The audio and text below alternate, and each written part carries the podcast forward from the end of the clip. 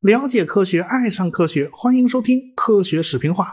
咱们上文书讲到了弗莱斯特号航空母舰出现了重大事故，就因为一枚阻尼火箭弹的意外发射，造成了飞行甲板上大量飞机被烧毁，甲板本身也被炸出好几个洞。泄露出来的燃油呢，到处流淌，就流进了下层舱室，就造成下层舱室的火灾，烧了很长时间。所以这次灾难造成的损失是非常严重的。那些年呐。美国航母可以说是事故不断，说到底就是因为越南战事吃紧，航母上舰载机作业特别繁忙，这一不留神呢，它就容易出事儿。这个弗莱斯特号啊，还不是第一艘出事故的大型航空母舰，另外一艘航母叫奥里斯卡尼号，曾经也发生过一次严重事故。呃，这个奥里斯卡尼号呢，是一艘埃塞克斯级航空母舰啊，它是个老航母了，后来经过现代化改造啊，到了越南战争时期呢，它还在用。这艘航空母舰就被调到了太平洋方向。就在一九六六年的十月二十六号一早上起来，这航母上就开始忙碌起来了，因为要准备对北越方面展开空袭嘛。有两个士兵就对这个机库里边没用上的那个 Mk 二四型照明弹进行入库作业，说白了就是收起来。这二位呀，大概是太马虎大意了啊，他神经太迟钝。他们在这个传递照明弹的时候，居然没有按照规定设置到安全状态，结果呢，这有一枚照明弹呢，它就撞到门把手上了，结果这照明弹自己就烧起来了。这俩水兵一看不好，哎呀，这个照明弹怎么就烧起来了呢？他们俩着急忙慌的，呃，这个手一哆嗦，就把这颗照明弹扔到那储存箱里了。你要知道啊，这个储存箱里边。还保存着两百五十多颗 Mk 二四型照明弹呢，整个库里一共七百多颗。这二位手一哆嗦，就干了一件作死的事儿。就在他们松开手的那一刹那，这脑子终于回过味儿来了。哎呀，这东西怎么就扔到库里头了？但是这事情已经无法挽回了。这二位呢，就灵机一动，立刻就把这舱门给关上了，然后呢，打开了储藏室的消防系统。他们就妄图靠大量的水来扑灭这颗照明弹的明火。但是他们也不想想啊，这个照明弹到底是个什么玩意儿啊？这个照明弹呢，之所以能发出这么强的光，主要是靠燃烧金属镁啊。这个大家化学实验都烧过那镁条是吧？镁这个东西化学性是极为活泼，它的燃点是三十八度到四十度。这东西要是烧起来，遇上水呀，它还浇不灭，因为镁在高温下是会和水发生化学反应的。它在水里面燃烧的时候，还会释放出氢气啊！这氢气也是能烧的东西，所以你要拿水来灭这个照明弹，根本就灭不了。几分钟之后，这储藏室里边一箱一箱的照明弹就全都被点着了，这大火顷刻之间就烧起来了。由于这个火势太猛烈，而且你用水来灭火就根本没用嘛，所以大火产生的高温很快就把附近2.75英寸火箭弹给引爆了。还炸坏两架直升机，整个舱室前部的消防系统也被破坏了，没有办法用。所以那帮消防队员来了以后呢，就只能从机库后边拉了根长水管子过来灭火。哎，因此呢又耽误了不少时间。这场大火足足烧了八个钟头，一共造成四十四名水兵遇难，一百五十六人受伤。死亡的人员之中包括二十五名飞行员，还损失了两架直升机和固定翼舰载机。到后来呢，美国海军在调查这起事故的时候呢，发现这个 Mk 二四型照明弹实在是太不可靠了，每一千枚照明弹就有一枚会因为震动而发生意外的触发，所以这种照明弹必须尽快淘汰。那么那两个惹出事儿来的水兵是怎么处理的呢？美国人也没公布啊，估计这二位就不用处理了，这二位直接遇难了。这艘航母呢，照例还是开到苏比克湾进行维修，然后呢，慢慢的开回到了美国旧金山海军船厂进行彻底大修。美国海军就额外支出了一千三百万美元的维修费。当年的美元还是很值钱的，大概相当于现在的一亿多美元吧。这事儿呢，发生在一九六六年，后来一九六七年就发生了我们前面所讲过的那个弗莱斯特号的甲板事故。啊，你都发生了两件事了，你按理说美国人应该接受教训了，但是事故依然还在接连发生。一九六九年，世界上第一艘核动力航空母舰“企业号”又出事儿了。在一九六九年的一月六号，“企业号”离开加利福尼亚的阿拉米达，第四次部署到越南前线。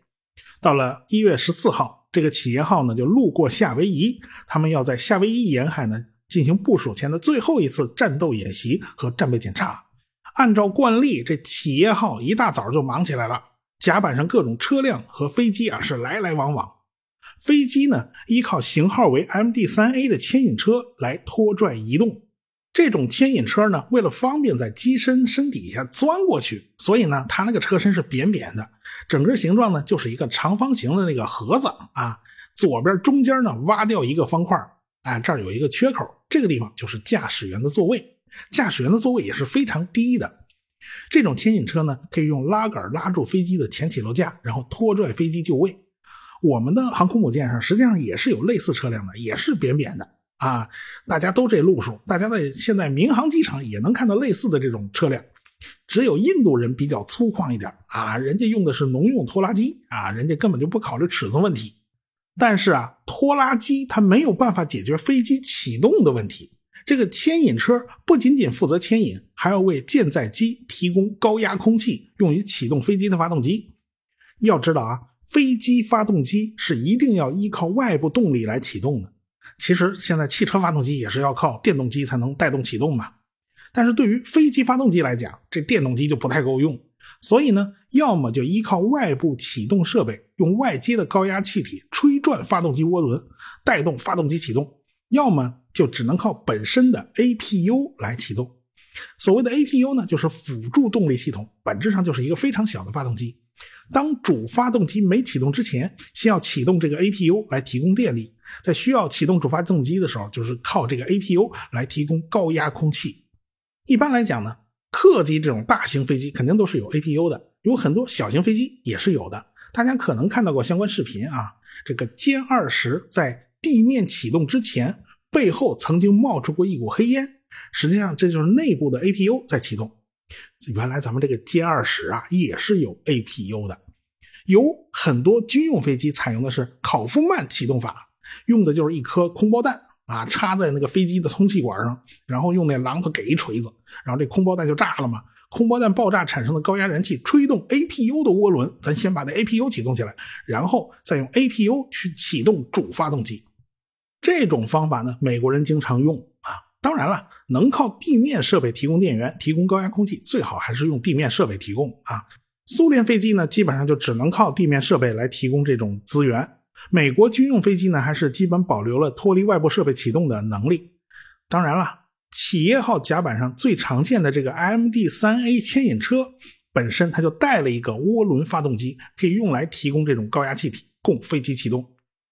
就在这天早上，大概是八点十八分，有一辆牵引车的排气口啊，正好对着一架 F 四战斗机已经挂好的那个阻尼火箭弹。又是这倒霉的阻尼啊！有个飞行员看到了，当时就吓了一跳，因为排气口的温度不低，出来的热气啊会烤到这个火箭弹的。他当时就冲着操作人员大喊大叫啊，但是喊了半天，甲板上噪音太大，对面是啥都没听见。就在这个时候，那颗火箭弹被热气给烤炸了。这火箭弹呢是六点八公斤的战斗部啊，那炸起来威力是不小的呀。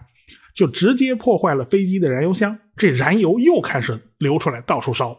这把大火立刻就在企业号的尾部烧起来了。这一烧可就不得了了，引起了连锁反应。这火箭弹呢就此起彼伏的炸啊，那甲板就被炸出一个直径两米的大洞，燃油又一次流进了下层甲板，在下层甲板烧起来了。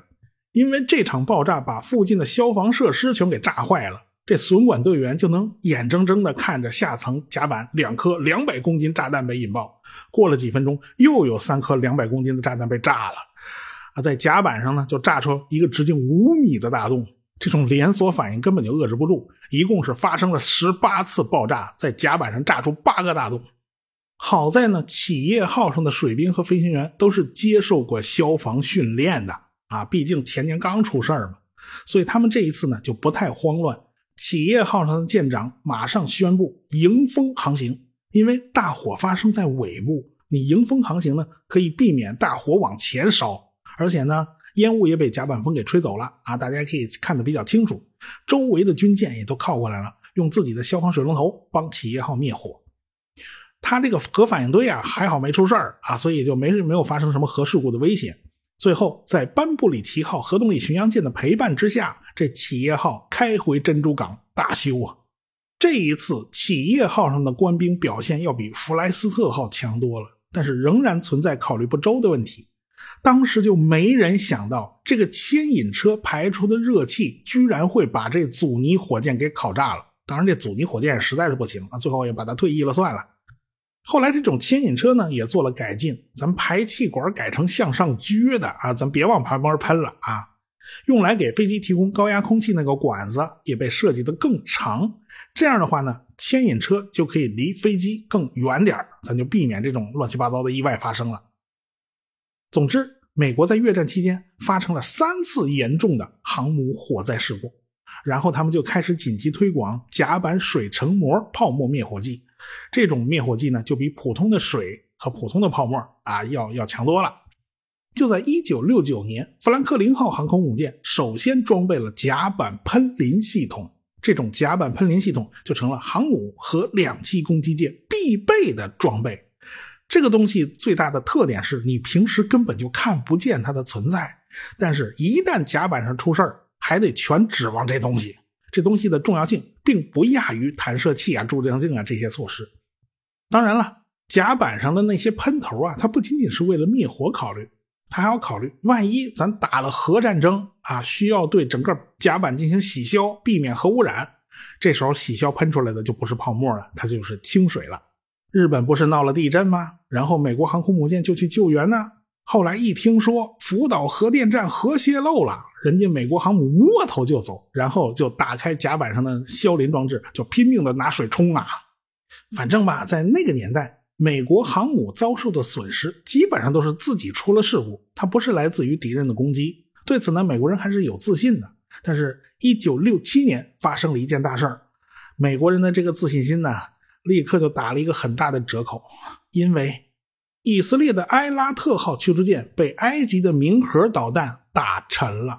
这是反舰导弹第一次在实战之中击沉敌舰，以航母为代表的这种大型水面舰艇。第一次有了一个实实在在的新对手，这个埃拉特号啊，本来是一艘英国船，它是一艘 Z 级战时应急驱逐舰，排水量一千七百一十八吨，长度呢是一百一十米。这东西呢，比我们现在那个零五六护卫舰呢稍微大了一号。它在二战期间主要是给运输船队护航啊，主炮是四门四点五英寸的舰炮，折合成公制呢就是十一点三厘米，还有呢四门四十毫米炮。剩下的武器就是什么鱼雷发射管啦、深水炸弹发射装置啦。这毕竟是一艘轻型驱逐舰嘛，它主要干的就是对付潜艇的事儿嘛。前几次中东战争啊，以色列的海军没有什么太大的战果啊，战争主要是在地面上打的，空军和陆军是主力，海军基本属于打酱油。当时埃及呢装备了小巧灵活的蚊子级导弹艇，排水量才七十五吨，可以携带两枚苏联制造的明核反舰导弹。苏联自己的海军不怎么样，所以他们就想通过发展导弹技术呢，来另辟蹊径。所以苏联对反舰导弹那是下了苦功夫的。后来苏联就把自己相对不那么先进的明核导弹拿出来出口了，埃及呢就买了不少。这个明核导弹呢长得胖胖的啊，后来中国版明核还有个外号叫蚕式啊。它呢有两个水平弹翼，尾翼呢是三片式的，按照一百二十度角排了一圈总体来看，它这个气动布局像个小飞机。这个蚊子级导弹艇是由鱼雷艇改过来的，它速度可以达到七十公里每小时。以色列人当时还真就没看得起这几艘不起眼的小家伙。一九六七年的十月二十一号，这个埃拉特号呢就在地中海上航行啊，就是在埃及人面前嘚瑟一下，有种你出来打我呀！啊，他就是干这种事儿的。这个雷达上呢已经发现了一种反射信号。以色列的舰长呢，就凭着经验做出判断。哎呦，好像是埃及的鱼雷快艇出来了。鱼雷的速度是很慢的，自己的驱逐舰呢，完全可以凭借机动性躲开鱼雷。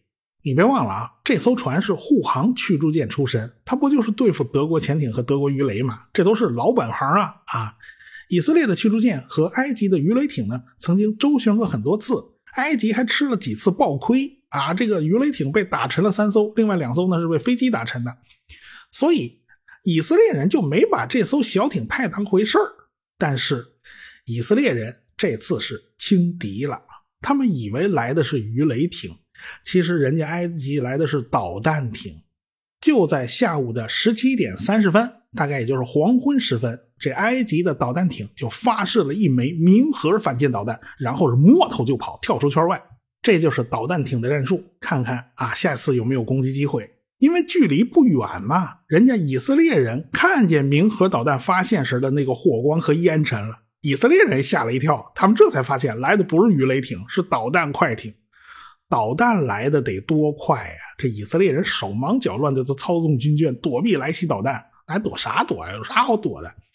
还有个水兵啊，对着导弹乒乒乓乓开枪一顿扫射，这舰长就拿着望远镜紧盯着来袭的这明核。这明核一直在三百米高度上巡航，就在距离埃拉特号九千米的地方，这明核导弹对准了埃拉特号就开始俯冲了。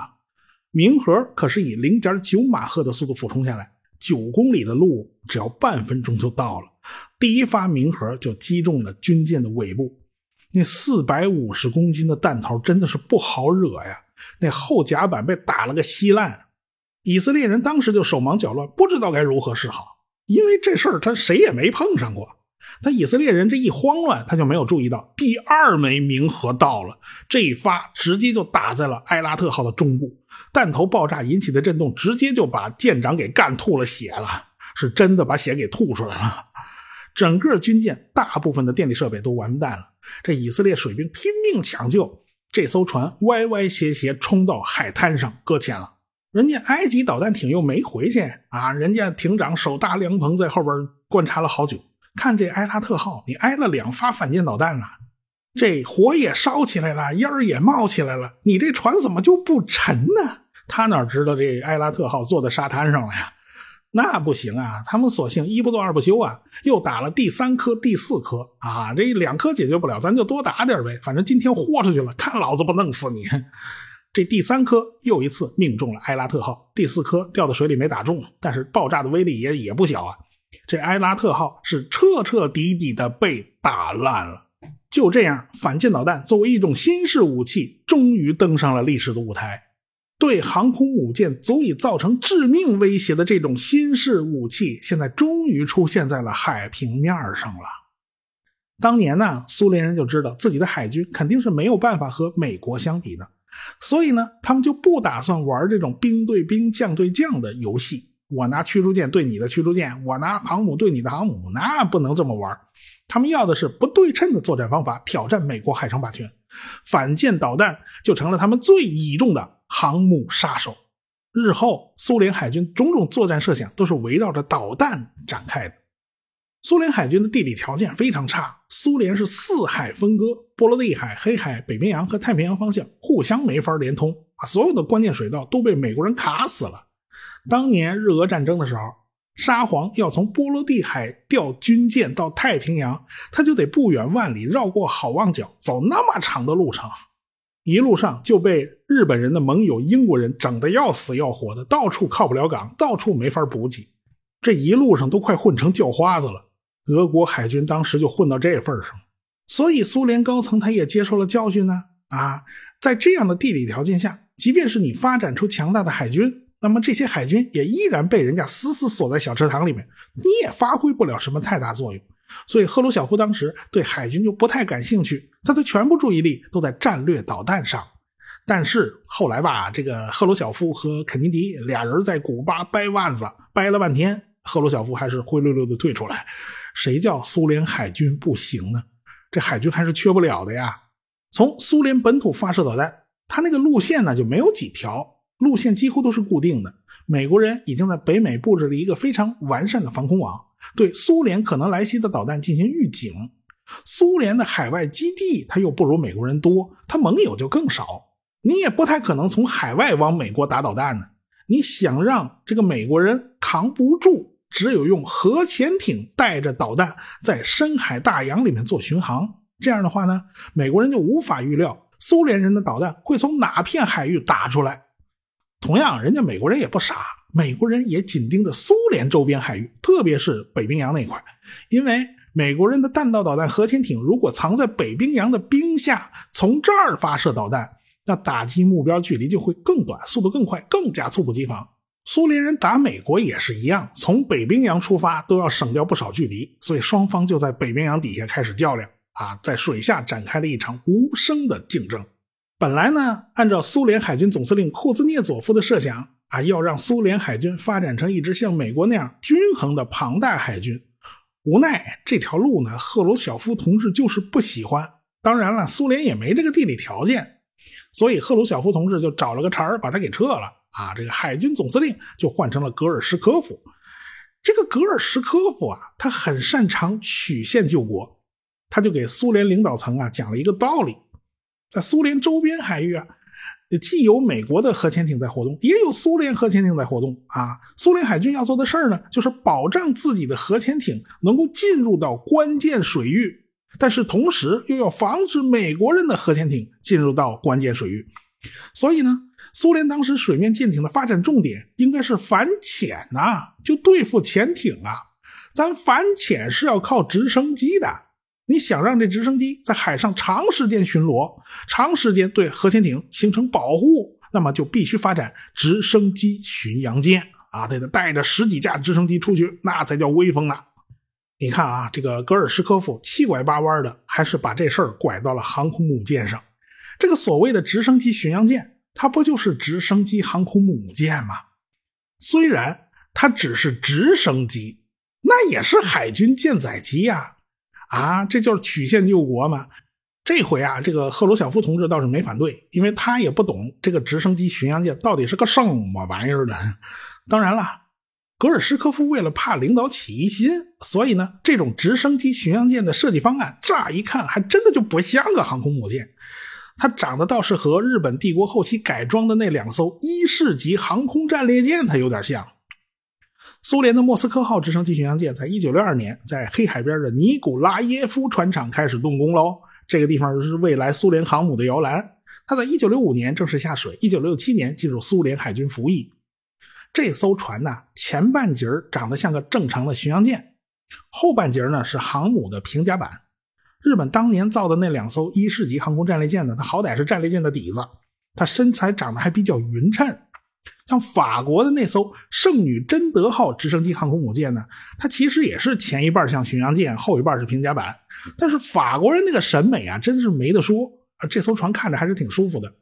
唯独苏联人这艘莫斯科号，它是怎么看着怎么别扭，因为这艘船整个就是个十三不靠。那为什么这艘船就这么难看呢？